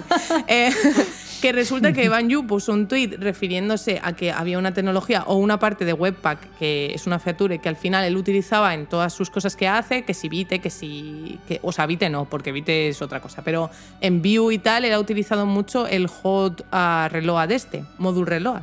Entonces, ¿qué pasa? Que decía que había como mucho hate acerca de, de esta feature cuando todo el mundo que utiliza Vue mm, lo utiliza Lo por debajo. Entonces, sí. claro, salió una persona de Ember a atacarle personalmente y a decirle que no tenía derecho a tener la fama que tenía y no se la merecía. O sea, o sea, atacarle como persona. Y claro, yo el hilo ese, cuando lo leí, dije, hostia, ¿qué está pasando? O sea, eh, que el odio. A ver, yo entiendo que la gente tenga predisposición por un framework, que la gente ame su framework, cualquier cosa. Pero, tío, atacar a una persona directamente y echarle la culpa a una persona que ha creado algo que ya ves tú, o sea, eh, que sí, que a lo mejor la podemos estar tratando como eminencia todos los que creemos en Vue, porque, porque nos gusta Vue y al final esa persona lo ha creado, pero na- nadie lo está venerando, o sea, no creemos que sea un dios ni, ni nada de otro mundo. Entonces, que, que le ataquen de esa forma, o sea, me pareció muy fuerte. Pero ¿y cómo sabes que era de Ember? Porque porque algo no, sobre Ember. porque hablan, o sea, no de Ember del equipo de Ember, sino Ya, un ya. usuario de Ember, porque hablaron de Ember en ese hilo. Y muchas, muchas personas que también utilizaban Ember salieron a defender a este tío, pero que la idea no es que tú tengas razón o no, sino que tú no puedes agredir verbalmente a una persona. Es, o sea, y menos por un tema tecnológico. Es que ¿dónde estamos, tío? O sea, es que eso era el ring, ¿sabes? Y yo digo, pero no entiendo. O sea, se supone que nosotros trabajamos con la mente. Y, y no nos da la mente para saber que eso es una, una agresión, aunque sea sutil, ¿me entiendes? Es que, no sé, me parece muy Ya, a fuerte. ver, lo del tema de las agresiones digitales es lo de siempre, que te escondes detrás del usuario y sueltas ahí y a lo mejor le tienes manía porque mm, te encanta Ember y no Vue y, y- y lo focalizas en, en- en su propia persona, que culpa no tendrá él de haber creado Pero sí, la verdad que si encima ese hilo se, se metió ahí tóxico de, de discutir sobre, sobre eso y sobre eh, directamente atacarle a él, mm, no sé, me parece. Claro, es que Evan yo respondió y todo, pero bueno, dinos. Estoy- es que me estoy leyendo ahora el tweet. Claro, que, a ver, tú, Alba, no puedes decir estas cosas, dejarlo aquí, ¿sabes? Luego nos vamos. No, yo necesito. Me, me faltan Claro, las no, palomitas. porque yo siempre, claro, yo siempre pongo luego en la cajetilla, o sea, en las notas de producción pongo el enlace al tweet, pero claro. No, no, claro, pero me refiero por mí, que yo Ahora estoy escuchando claro. aquí en directo y yo estoy es nervioso, que quiero saber cómo sigue la historia. Pone aquí que la persona trabaja con Ruby, ya, encima está en Madrid y en Ámsterdam, la persona. O sea, ojo, Está, cuidado. está en. Madre mía. A- a esa- a- Madre- no, tampoco le, le stalkeé. O sea, No, yo sí lo he stalkeado. Yo, el- esto, yo lo llevo hasta el final, ¿sabes? Y básicamente lo que dice, un poco para poner contexto, porque es que está muy interesante, ¿no? Es esto de que Evan es que claro, es que, es que está muy interesante. Que es muy divertido como alguna gente pues odia el hot module replacement con una pasión inusitada, ¿no? Muy bestia, cuando él la está utilizando mucho con Vue y entonces parece como que vivimos en, en universos paralelos. Eso lo dijo Evan Yu, que es que lo que dices, Alba, es una chorrada como un piano. Sí, o sea, que no, no- A ver, aparte que no hay ningún motivo para meterte con una persona porque diga Sí, sí. una cosa que tú no estás de acuerdo. Eso para empezar. O sea. Y entonces ya entra el Icel este, entra el trapo y dice, sí, en mi universo usar Vue es una blasfemia. Dios. Pero, Ostras. eh, Está mi jefe por aquí y también en el hilo. ¡Ostras! Sí, sí, sí. O sea, este Todo- hilo. Se cierra el círculo, ¿eh? Se cierra el círculo. sigue, sigue, sigue contando. No, que dice que eh, respeto tu trabajo inicial y cómo has sido progresivamente parte de Vue, pero todo lo que quiere decir con la, la calidad de, de Vue comparado con el stack de Ember y su, comu- y su comunidad. Eh, Evan Yu se queda como, "Ah, ok, vale, eh, igual te lo tendrías que haber quedado para ti. Literalmente le dice eso, lo cual me parece una muy buena respuesta. Y el otro dice, no, solo quería ser honesto. No, honesto no, lo que estás haciendo es gilipollas. Lo que pasa es que te estás confundiendo con la honestidad. Exacto. Eh, Eso lo he dicho yo, eso lo ha hecho Banju. Eso, eso- eso es un comentario mío. Y, y ya está, ahí lo dejo para que sigáis descubriendo este hilo que se ve apasionante. Guau, o sea que encima salseo que entró, entró al trapo y todo. Ostras. Literal. Vaya tila. Jolín, cómo se transgiversan las cosas, ¿eh? Pones un tuit y nada que ver, empieza ahí eso Sí, sí. otra movida. Madre mía. Sí, muy fuerte. Así que nada, chicos, ser tolerantes, por favor. Qué ganas también, ¿eh? de entrar en esta cosa. Vale, pues yo las eh, reflexiones que traigo es que me salió, bueno, yo ya sabes que utilizo mucho TikTok, aparte de crear contenido lo, lo consumo mucho, parece una droga, pero casi. Y, y vi un vídeo muy interesante eh, que hablaba sobre los tipos de descanso, ¿vale? Y, es verdad que, muchas veces decimos, venga, voy a descansar este fin de semana, me cojo vacaciones y te vas de viaje o te vas a ver a la familia, en fin. Y a lo mejor en nuestro trabajo concretamente, que tenemos un trabajo de mucho esfuerzo mental, eh, lo que tenemos es cansancio mental. Entonces el hecho de hacer un descanso activo, que es este tipo de cosas, quedar con amigos, hacer actividades, ir de viaje, no nos, no nos, hace, no nos permite descansar. Al contrario, nos sigue eh, generando más agotamiento porque eh, sigue dándole vueltas a la cabeza a un montón de cosas. Entonces es como que existe otro descanso, que es el descanso, bueno, no sé cómo era, pero el otro descanso que es el no hacer nada, amebar, como digo yo, hacer la ameba en el sofá, eh, tirarte al sofá a leer, a, a ver series que no sean de mucha reflexión o que requieran mucha inteligencia o algo así. Eh, algo sencillo, algo que, vamos, telebasura también vale, en fin, que ese tipo de descanso es como que está más penalizado y es como, mira, estás ahí tirado en el sofá sin hacer nada. Sin embargo, si estás eh, dándote una vuelta o con gente, eh, ese descanso sí vale. Entonces, para mí la reflexión es, necesitamos ese tipo de descanso, mucho más de lo que pensamos, porque es el que de verdad nos hace recuperar las pilas mentalmente. El apagar el cerebro y ver cosas eh, que entretengan la mente, pero no estés pensando realmente. No sé si me explico bien. Sí, sí, sí. O sea, al final, el entretenerte lo que hace es que no pienses en, en lo que realmente te, te está. Te distraes, pero no, no, no trabajas el cerebro tanto. Claro, yo creo que hay que también eso, como ponderar un poco, o sea, también salir con los amigos y al volver verte una serie, o al revés, verte una serie y luego salir con los amigos. Que yo, yo lo, lo que hago mucho es, por ejemplo, últimamente estoy leyendo, cosa que me había dejado, o sea, me refiero, leía artículos y todo de la tecnología, pero como que leer rollo De historia, hobby, ¿no? historia erótica o lo que sea, pues no lo hacía. Y ahora me he puesto otra vez y digo, hostia, qué, qué paz, ¿no? O sea, ya no es rollo me gusta leer porque me meto en otro mundo, todo el rollo este de. No, no, no. O sea, rollo que cuando estoy leyendo noto cómo bajan mis niveles de ansiedad. O sea, Sí, lo sí. noto. O sea, noto mi cuerpo decir, hostia, qué a gustito, qué bien respiramos. O sea, Ujú. es como otra movida. O sea, yo, yo había perdido el amor por la lectura, si te soy sincera, porque es como que pensaba, ostras, no, es que podría estar haciendo esto otra cosa. Claro, claro. Es porque no aceptas que ese descanso Ya. también es bueno y, está- Sí. y- y estás invirtiendo tu tiempo. No tienes que estar aprendiendo o leyendo algo que sea. Puedes leer novela erótica, como me dices, y, y tranquilamente. que por cierto, ya te pediré libros. ya, tengo bastante, he estado yo investigando en el tema. y ya está. voy a tra- Esta es la, la reflexión que yo traigo. No sé si Mido tiene alguna reflexión. Oye, no, pues opinión. sobre esto, sí, porque es muy interesante el tema de la procrastinación, que siempre está como mal vista. Y, a ver, no quiero hacer spam, pero que- Sí, no, sí, que es que hazlo, justamente eh, saqué ayer un podcast de esto, ¿no? De la procrastinación, porque mucha gente en la programación, la procrastinación la ve muy, muy, muy mal, ¿no?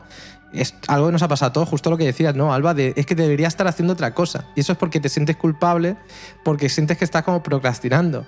Pero es que hay veces que la procrastinación es una cosa que es lo que dice Miriam, estoy súper de acuerdo, que hay que desconectar, que no pasa nada y que hay veces que esta procrastinación nos la, nos la tenemos bien merecida. Lo que tenemos que no procrastinar siempre y siempre eludir nuestras responsabilidades, Claro. pero hay veces que no pasa ahí. nada. Claro, no pasa nada de tirarte toda la tarde pues jugando a la consola o a lo mejor verte toda la serie de Netflix, la de Lock and Key, que yo me la acabo de ver, y lo que sea, ¿sabes? Que, que sí, que, que ese tipo de descanso yo creo que es más profundo de lo que creemos y más necesario de lo que muchas veces pensamos. Pues sí, yo creo que para terminar el podcast ha quedado ahí la guinda. Muy bien. Si lo tenía Qué escrito, bonita llevo aquí do- dos horas esperando a ver cuándo digo la frase esta. Jo, pues nada, ya, ya acabamos. Qué pena. Oh. Pues sí. Jo, se acaba este episodio, pero bueno, nos Sí. veremos prontito porque en diciembre a lo mejor salimos antes, así como spoiler. Sí. Más que nada porque en Navidad no apetece grabar, te digo, ¿sabes? Claro, O sea- bueno, a ver, grabarlo, pero salir saldrá cuando tenga que salir. Ah, bueno, eso también es verdad. Entonces, nada, seguir esperando. Y nada, Midu, muchas gracias por pasarte por aquí. A nosotros nos ha hecho muchísima ilusión tenerte y esperemos que vuelvas eh, en la siguiente temporada seguro. Encantado. Cuando me queráis invitar, yo estaré aquí dispuesto, porque me lo he pasado súper bien, Miriam, Alba. Muchísimas gracias. Gracias a ti, hombre. Y nada, pues que paséis un buen en una buena entrada de la Navidad y de diciembre, que yo soy muy fan de la Navidad, no sé Y los puentes de España, porque aquí no Y los tenemos. puentes, sí. No. Y nada, pues nos vemos en el siguiente episodio, chicos y chicas. Nos vemos, Un gente. abrazo. Un abrazo, adiós. Chao.